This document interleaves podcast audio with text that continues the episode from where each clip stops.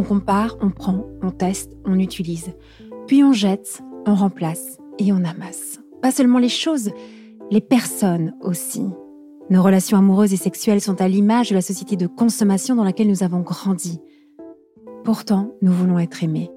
Être aimés durablement, être aimés pour ce que nous sommes. C'est notre désir le plus profond. Alors pourquoi y renoncer puisque c'est possible de le réaliser? Je suis Thérèse, la cofondatrice de SEM, et vous écoutez Love Care, le podcast de l'amour durable. Il aime parler en public, il aime sa femme et ses enfants. Il aime la tarte aux pommes, le soleil, la mer. Il aime son chez lui, il aime son équipe, ses publics, les habits aussi. Il aime la vie. Bonjour Stéphane André. Bonjour Thérèse. Je suis ravie de vous rencontrer.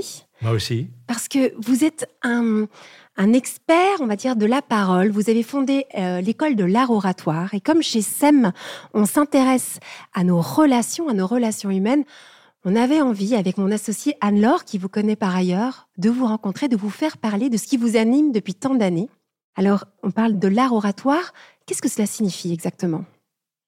L'art oratoire, ça signifie d'abord l'éloquence, c'est-à-dire d'abord la partie active de la parole en public, qui est l'arrivée d'un corps d'orateurs devant un corps de public, et à travers la rencontre réussie entre ces deux corps, la rencontre entre leurs cerveaux, parce qu'il n'y a pas de cerveau sans corps, et ça c'est l'éloquence. Et c'est dans l'éloquence, avec les autres, que tout d'un coup, les idées peuvent se développer le mieux possible, le plus loin possible, beaucoup plus que dans son propre cabinet d'écriture, ou à moins d'être Balzac ou d'être Zola, on est un peu seul et où les idées, en général, se développent beaucoup moins.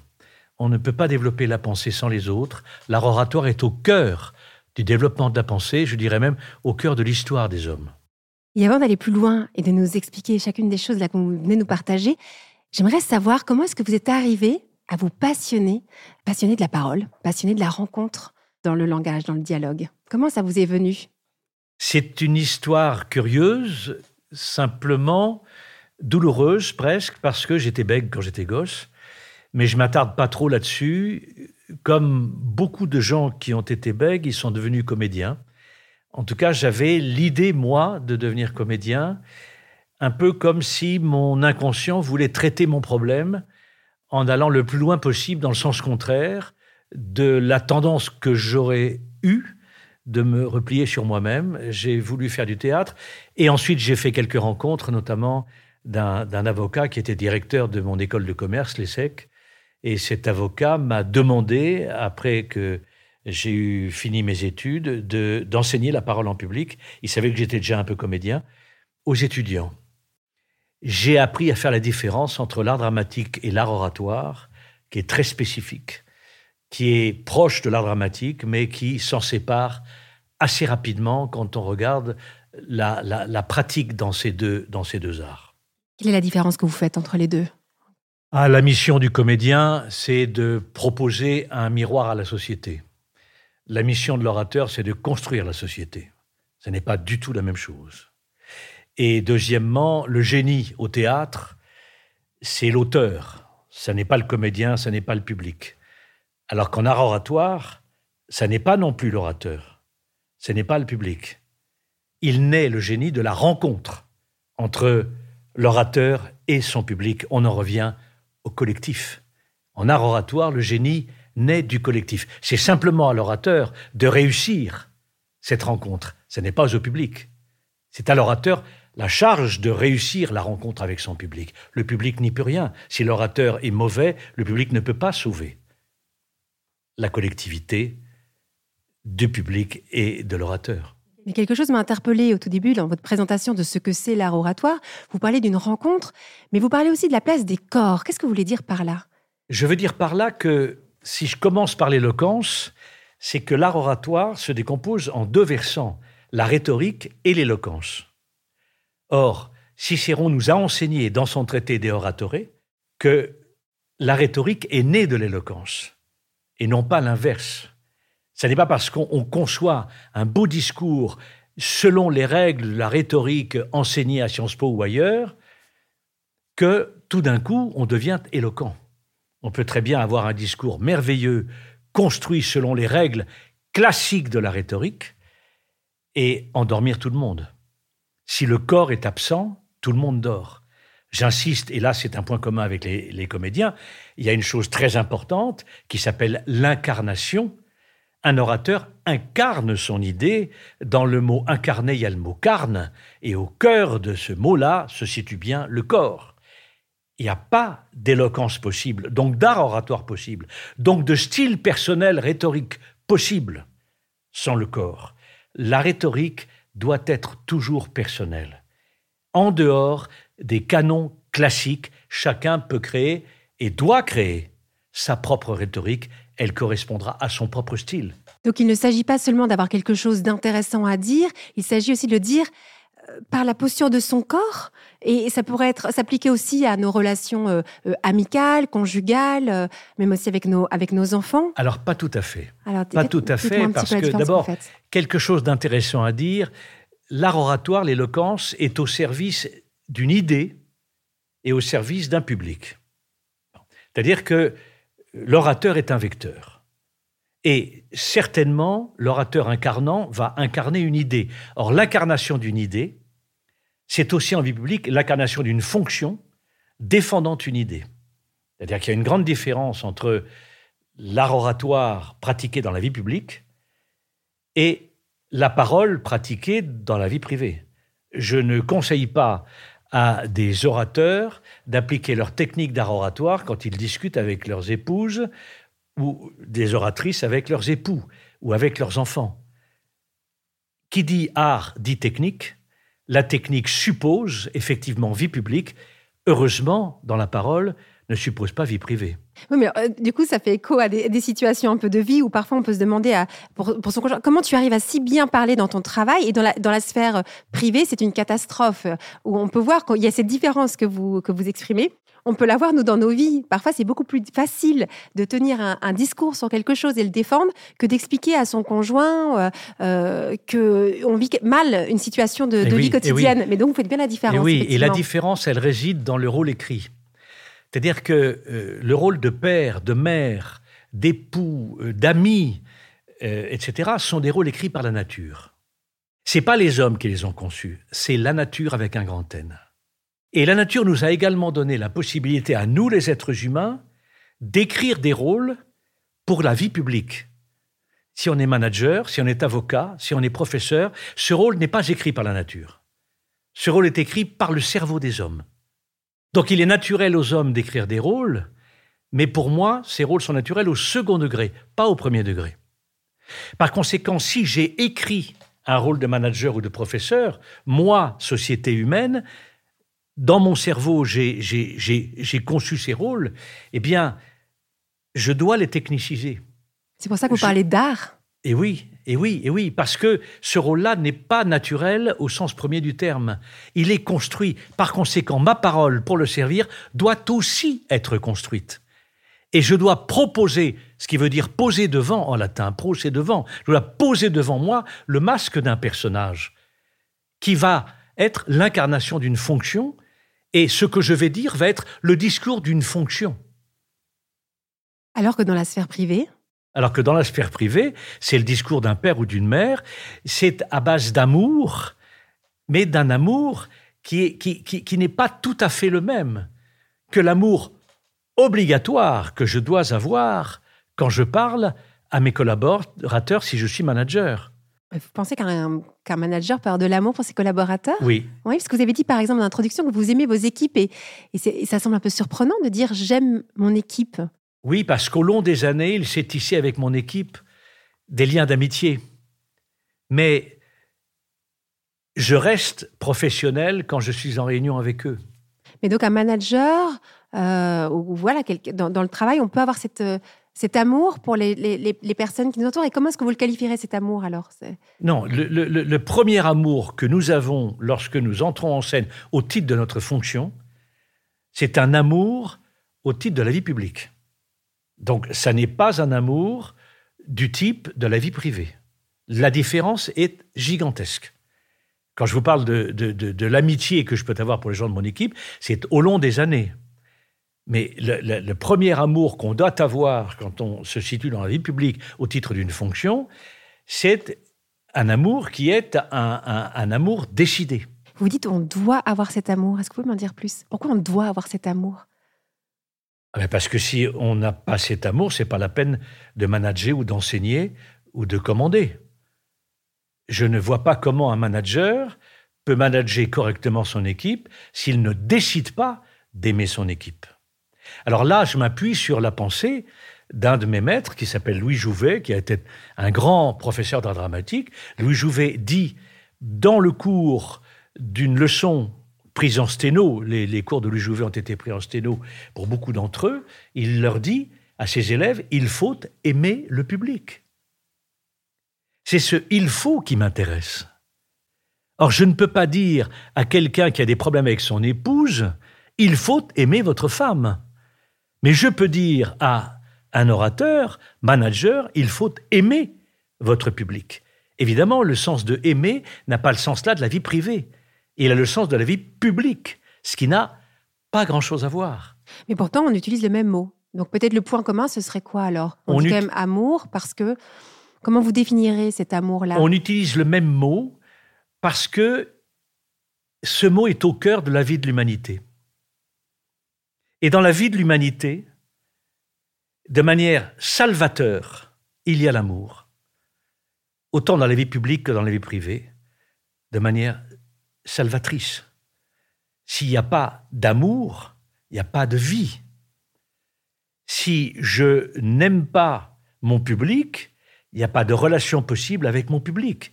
Donc il n'y a pas de vie sociale possible avec le public. Donc il n'y a pas d'écologie sociale possible. Donc il n'y a pas de vie possible sur la Terre parce qu'on finira par y foutre le feu à la Terre. Donc, donc cet amour, il est nécessaire autant en vie publique qu'en vie privée. Alors que je peux dire à un manager ou à un politique, il faut aimer les lecteurs, il faut aimer les Français, il faut aimer le public.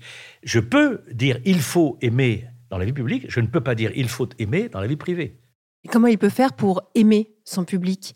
Euh, Je pense à, quelqu'un, par exemple, euh, un homme politique, comment est-ce qu'il fait pour aimer son public? C'est une décision de s'intéresser à l'autre. C'est l'intérêt décider pour l'autre. Or, je ne peux pas décider d'aimer mon épouse ou décider. il se trouve que je l'aime. Voilà. Mais, mais ça n'est pas une décision.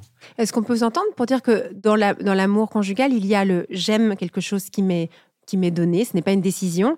Et puis il y a un moment quand même dans la relation où il y a la volonté qui rentre en jeu. Ben, je décide aussi un moment d'aimer, j'aime et je veux aimer qu'il puisse y avoir les deux. Mais par contre, s'il y a que du volontarisme, que de la décision, ça ne fonctionne pas. Voilà. S'il y a aussi que du, du sentiment, c'est difficile de, durer dans l'épreuve ou dans les difficultés. Peut-être que les deux sont nécessaires à la vie. Euh, bah, c'est-à-dire qu'on ne peut pas dire à une femme, il faut aimer cet homme. Or, on peut dire à un manager ou à un politique ou à un professeur, il faut aimer votre public. On peut dire à un professeur, vous devez aimer votre classe. Aimer, ça veut dire s'intéresser à. Ça veut dire faire de l'autre mon guide pour lui parler. C'est bien une dimension d'amour. Faire de l'autre le guide de ma pensée. C'est une profonde dimension d'amour. Mais c'est aimer le public. C'est Jouvet disait il faut aimer le public.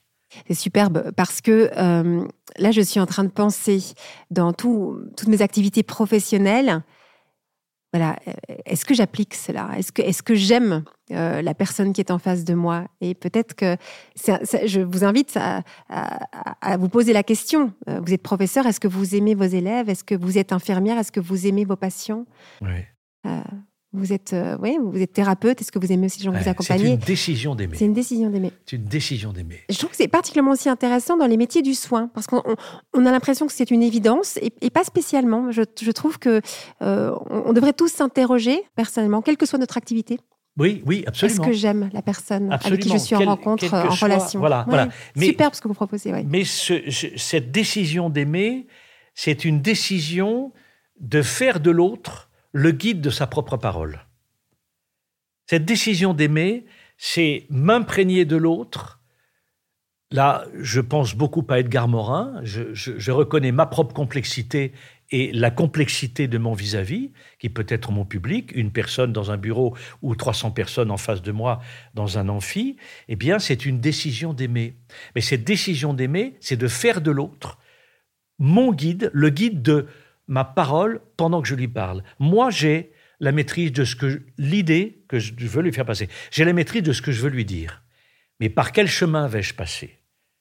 C'est l'autre qui est mon guide. Si je ne décide pas de, de m'imprégner de lui par mon regard sur lui, pas seulement central dans ses yeux, mais périphérique, tous les signes qui sont dans sa silhouette entrent dans mon cerveau. Mon cerveau ressent à chaque fois ce qu'il est dans sa totalité, l'autre en face de moi, c'est là qu'est la complexité, et mon cerveau adapte ma propre complexité à la sienne. C'est une dimension d'amour. Ça veut dire que la dimension de l'écoute aussi est nécessaire. Tout commence par l'écoute. Tout commence par l'écoute. C'est d'abord mon regard sur vous qui nourrit ma propre, ma propre complexité. Votre complexité nourrit la mienne, moyennant quoi je peux adapter mon discours aux gens qui sont en face de moi. La, première chose, c'est la réception. Ça précède le don. Moi, je vois trop de gens qui arrivent en scène, soucieux de leurs exposés, de leurs trucs, ils posent leurs papiers sur le pupitre, ils sont là, ils ont à peine regardé la salle, et puis tout d'un coup, ils commencent. Catastrophe. La première chose que je fais quand j'entre en scène, c'est de regarder l'autre au point presque d'oublier ce que j'ai à dire. Et finalement, après quelques secondes, l'autre me remet dans ce que j'ai à dire. Mais c'est lui qui me dirige. C'est pas moi. Moi, je ne dirige que l'idée centrale que je vais développer. Mais c'est bien la mer et les vents qui me dirigent. Moi, je sais que je vais partir de Calais pour arriver à Douvres avec mon bateau à voile. Mais la route nord ou la route sud, c'est la mer et les vents qui me feront prendre la bonne route. C'est vous qui, en ce moment, vous que je regardais, madame, que je regarde, madame, c'est vous qui, en ce moment, dirigez ma route. Je ne sais pas comment, mais je vous regarde, mon œil appréhende votre existence dans la mienne, et mon cerveau décide le pilotage des mots, des tons et des rythmes que je développe devant vous.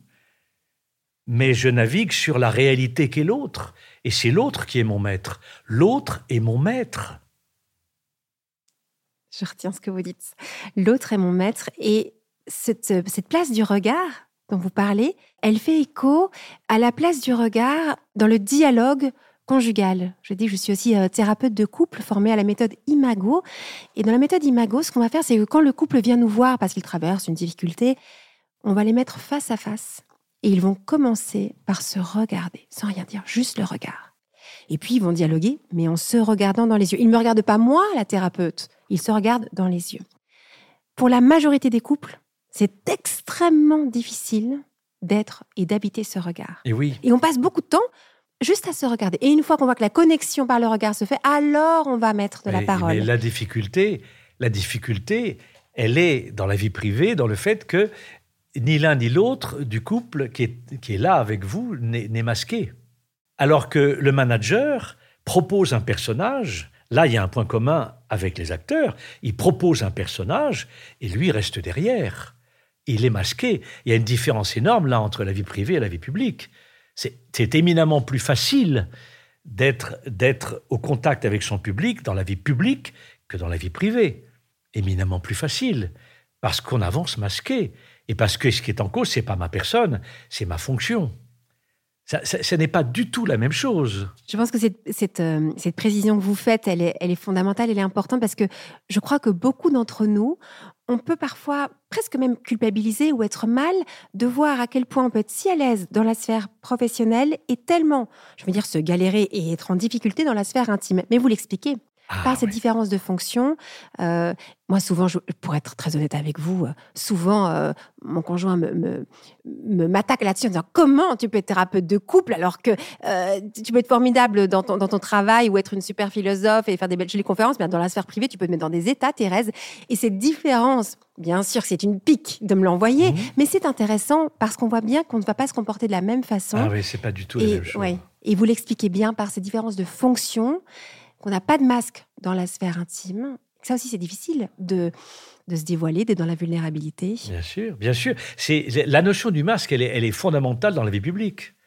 Elle est absolument fondamentale. Je ne suis pas là au titre de... quand, quand, j'arrive à l'école de l'art oratoire, dont, dont, je suis aujourd'hui le directeur recherche et développement, j'arrive pas au titre de ma personne, j'arrive au titre de ma mission.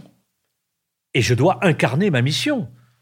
Ça produit un orateur, qu'on le veuille ou non. Et chacun d'entre nous, nous avons dans nos vies publiques des charges d'orateur. Nous avons chacun d'entre nous une charge, pardon, d'orateur dès que nous sommes en public. Je suis là au titre d'une fonction de vendeur, d'avocat, de professeur. Je suis là pour incarner un personnage, donc une logique de pensée. Pour nous, un personnage, je dis pour nous, pour l'école de l'art oratoire, un personnage est une logique de pensée.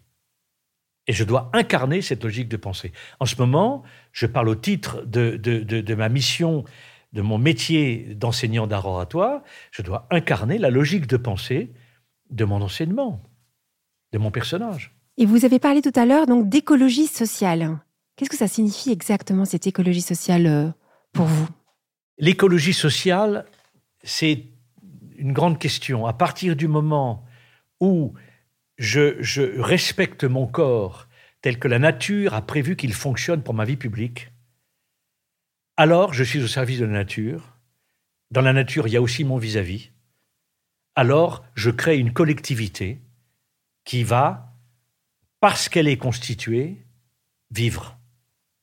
Dès que cette collectivité est rompue, parce qu'on a le regard de Poutine ou le masque de fer de Trump, là, la collectivité est en danger, la société est en danger, parce que ces gens-là qui ne regardent pas leur public ou qui se blindent devant leur public, eh bien, ces gens-là ne sont pas des grands orateurs et par conséquent mettent en danger notre écologie sociale. Pour moi, l'art oratoire, écologiquement juste, est au service de la collectivité humaine, donc de sa survie. Là, vous parlez aussi de que cette, euh, cette relation, elle est possible parce que d'abord, il y a une relation à soi qui est, qui est bonne La relation au corps, je voudrais que vous en disiez. Il y a d'abord une relation à, l'autre. Il y a d'abord une, relation à l'autre. C'est à partir, c'est toujours à partir de l'autre. À partir de l'autre. Je peux arriver voûté comme ça, et puis sans vous trop vous regarder, et puis, et puis tout d'un coup, si je commence par m'intéresser à vous, véritablement, cette décision de s'intéresser à l'autre, donc tout d'un coup, mon regard fonctionne en flux entrant, J'aspire votre existence parce qu'elle m'intéresse, et tout d'un coup, vous voyez que devant vous, mon dos s'est redressé. Moi, si j'avais à réécrire certains écrits sacrés, je n'écrirais pas au commencement était le verbe. J'écrirais au commencement était le regard sur l'autre. Et à partir du regard sur l'autre, se construit ma verticalité d'homme. Et à partir de là, mon humanité. Et pour moi, le mot d'humanité, ce n'est pas seulement l'espèce humaine, c'est aussi un esprit. À partir du moment où je suis dans mon humanité, je suis humain. Par conséquent, je suis dans l'amour des autres. Sinon, je n'existe pas en tant qu'homme. Je dois porter cet amour dans la vie publique. Parce que la nature m'a donné cette capacité, et la nature m'a dit, si tu ne respectes pas cet amour, ne respectes pas ton corps, le regard, le dos et le regard sur les autres et la voix vers les autres, à ce moment-là, je meurs. La nature me dit, je meurs. La nature avec un grand N. Or, elle nous a donné en plus les clés de la maison. Nous sommes responsables aujourd'hui de la nature. Ça veut dire qu'il dépend de notre écologie sociale que nous préservions notre écologie globale. Vous avez dit au commencement était le regard, ça me fait penser à ce premier regard entre la mère et l'enfant. Vous savez, quand l'enfant naît, ce, ce, premier regard, tout ce qui se passe à ce moment-là. Et au départ, il y a un regard. C'est un regard d'amour. Un regard d'amour. Voilà. Alors, je, je, peux difficilement dire à mes élèves, il faut avoir un regard d'amour sur vos publics. Mais pourtant, de temps en temps, je peux le leur dire. Alors j'ai modifié ça en disant c'est un regard d'intérêt décidé. Parce que c'est un amour décidé. On le comprend, ça, je pense, d'intérêt décidé ou de. Moi, le mot considération me parle aussi beaucoup. Je, me dis, tiens, c'est une personne en face de moi. Je le considère l'autre comme dans toute son humanité. Et dès lors, elle devient intéressante. Voilà. Elle devient passionnante. Mais ça ne veut pas dire, en public, qu'on est amoureux d'elle. C'est pas la même chose. C'est pas tout à fait la même chose. D'ailleurs, ce serait compliqué si on tombait amoureux de toutes les personnes qu'on regarde. Ce serait compliqué. Souvent, d'ailleurs, des personnes disent dès que je regarde une femme, je tombe amoureux d'elle. Effectivement, on peut avoir, mais ça veut dire que son, cœur est touché. On peut se laisser toucher effectivement par la rencontre. Mais c'est vrai que ce sont deux réalités différentes. Et, euh, et, merci de faire cette distinction parce qu'elle nous permet aussi de, de nous interroger aussi comment est-ce que je regarde l'autre? Voilà, voilà, voilà. Alors en vie privée, c'est beaucoup plus compliqué. En vie publique, c'est plus simple c'est une décision de, s'intéresser à l'autre qui va présider à une qualité de regard. Parce que quand on dit il faut regarder l'autre, ça ne veut rien dire. On peut, on peut avoir un regard bovin, bête, méchamment inquisiteur, euh, on peut avoir un regard idiot, euh, quelle est la qualité du regard? Un regard dégradant aussi. Hein. Il y a des regards qui nous blessent. On parle beaucoup en ce moment de, tout ce qui est euh, abus sexuel, agression, mais parfois juste un regard qui fait qu'on se sent être comme une chose dans le regard de l'autre. Oui, donc comment est-ce qu'on pourrait apprendre à regarder avec amour l'autre? En vie publique, je sais. En vie privée, je ne suis pas expert. Décider de s'intéresser à l'autre. C'est l'intérêt décidé pour l'autre qui préside au regard. C'est un projet relationnel fondamental. Ça, c'est le projet relationnel, la manière dont je décide de regarder l'autre, je décide de m'intéresser à lui, quel qu'il soit. Un type que dans la vie privée, j'aime pas, il est là devant moi au titre de sa fonction et moi au titre de la mienne, j'ai à lui parler, je décide de m'intéresser à lui, exactement comme si c'était quelqu'un que j'aime dans la vie privée. Mon regard sera le même décider de s'intéresser à l'autre, c'est un projet relationnel de qualité. Et ensuite, il y a le projet musical de qualité qui est dans la voix. Mais je, je vous reçois par mon regard, je reçois quelque chose de vous et je vous le rends par ma voix. Je reçois quelque chose de vous dans l'horizontalité du champ social, le regard est horizontal, mais je vous le rends par ma voix qui est dans une colonne d'air, donc dans une verticalité. Je vous donne je vous rends dans ma verticalité vocale ce que j'ai reçu de vous volontairement par l'horizontalité de mon regard. Flux entrant du regard, flux sortant de la voix, flux horizontal du regard, flux vertical de la voix. Et, c'est comme ça que fonctionne normalement une communication orale écologiquement juste. Mais euh, c'est formidable de le redire parce que euh, dans, nos relations quelle qu'elle soit, souvent on arrive. Pourquoi est-ce qu'on a tant de problèmes de communication? Parce qu'on arrive en disant j'ai quelque chose à te dire et je viens comme si j'impose à l'autre tout de suite ce que j'ai à lui dire. moi, je le vois bien dans, la sphère intime, puisque moi, c'est mon domaine d'expertise. Mm, mm. Le problème de communication, il vient de là. Je ne, je ne, prends pas le temps de me dire je vais recevoir et après te donner. je veux t'imposer un peu quelque chose. Voilà, c'est la même chose pour les orateurs. Et je suppose, je ne suis pas du tout expert dans la vie privée de la communication orale, mais je suppose que vous, vous devez sans doute passer par les regards de l'autre avant de lui parler. Regarde l'autre avant de lui parler. Mais votre, votre approche à ce moment-là sera, sera peut-être moins technique physiquement et plus psychologique. Alors là où il y a la technique aussi physiquement, c'est que dans, la communication entre, entre êtres humains, on ne peut pas simplement dire je te parle et donc tu es censé entendre. C'est comment est-ce que tu es disposé à écouter. Et la posture, par exemple, du corps, elle est très importante. Combien de femmes et d'hommes se plaignent de parler à leur conjoint? Il est sur le téléphone. Et ils sont en train de parler et il est en train de regarder autre chose. Mais il y a le regard. Il n'y a pas le regard. du coup, forcément, la communication se passe mal. Pourquoi est-ce qu'en consultation, quand, quand, ou en règle générale, quand deux personnes se regardent et se parlent dans le regard, ça se passe toujours bien. Il n'y a pas de violence. On ne va pas partir dans les tours.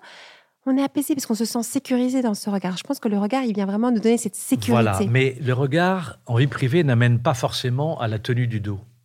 C'est-à-dire que si je me mettais à parler ce soir à mon épouse, comme je vous parle maintenant, là je suis en vie publique pendant que je vous parle. Mhm. Mais si je me mets à parler, imaginez un instant que je parle à mon épouse ce soir avec euh, la voix que j'ai maintenant, le maintien que j'ai maintenant, elle me dirait Oh, arrête de bosser. De même que le comédien qui sort de scène ne parle pas à la ville comme il parle à la scène. Hum, c'est pas tout à fait la même chose. Et pourtant, nous, nous ce qu'on essaie de conseiller, c'est que quand on a euh, besoin de parler, surtout des sujets plus difficiles, plus douloureux, de prendre un temps où on est face à face, on est assis, on n'est pas couché dans son lit dans le noir. Ça part toujours en cacahuète, comme on dit, quand on est euh, couché dans le noir à discuter des difficultés qu'on a dans le couple, à la lumière, le regard on me propose d'être assis aussi, parce qu'il y a justement la verticalité du corps qui fait que le dialogue va être totalement différent, va être constructif, positif, euh, il va être respectueux.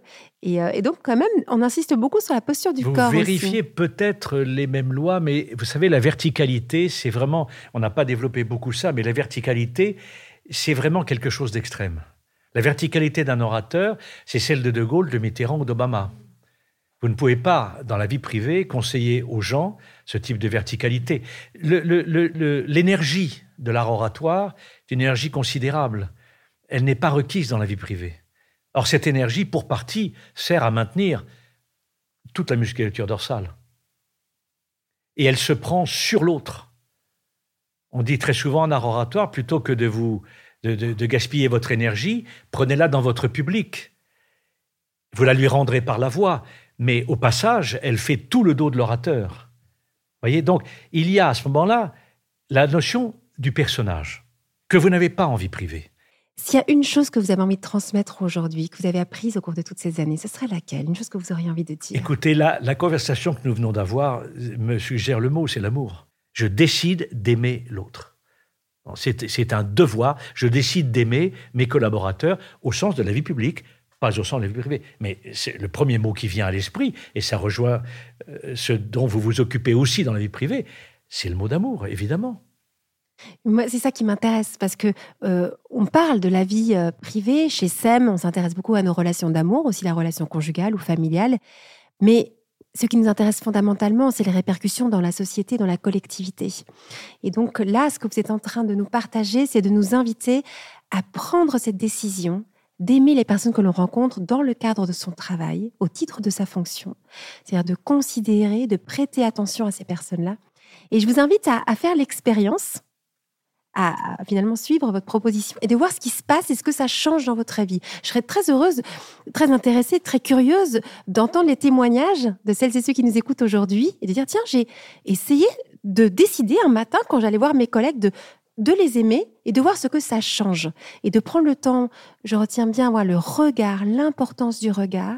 L'intérêt décidé. L'intérêt décidé. Et vous avez dit, je regarde, je reçois et après, il y a la voix qui vient. Mais dans, un second temps, Mmh, mmh, mmh. Un premier temps qui est celui du regard. Merci en tout cas de nous partager tout cela. C'est passionnant. On va vous suivre à grand intérêt avec ce livre sur l'écologie sociale pour ouvrir vraiment notre réflexion de l'amour à aussi la vie dans notre société, la façon dont on vit nos relations dans la société. Euh, merci pour tout ce que vous avez partagé. Merci pour tout votre travail. Et puis à bientôt, je l'espère. Merci à vous. Au revoir. Au revoir. Si vous désirez l'amour durable, retrouvez toutes les propositions de SEM sur notre site internet sem.co et sur nos réseaux sociaux Instagram et Facebook. Si vous êtes un professionnel du love care, rejoignez la communauté SEM. Et pour semer avec nous cette vision de l'amour, mettez un avis ou 5 étoiles sur votre plateforme d'écoute pour soutenir ce podcast, venez signer notre manifesto et surtout, parlez de SEM autour de vous.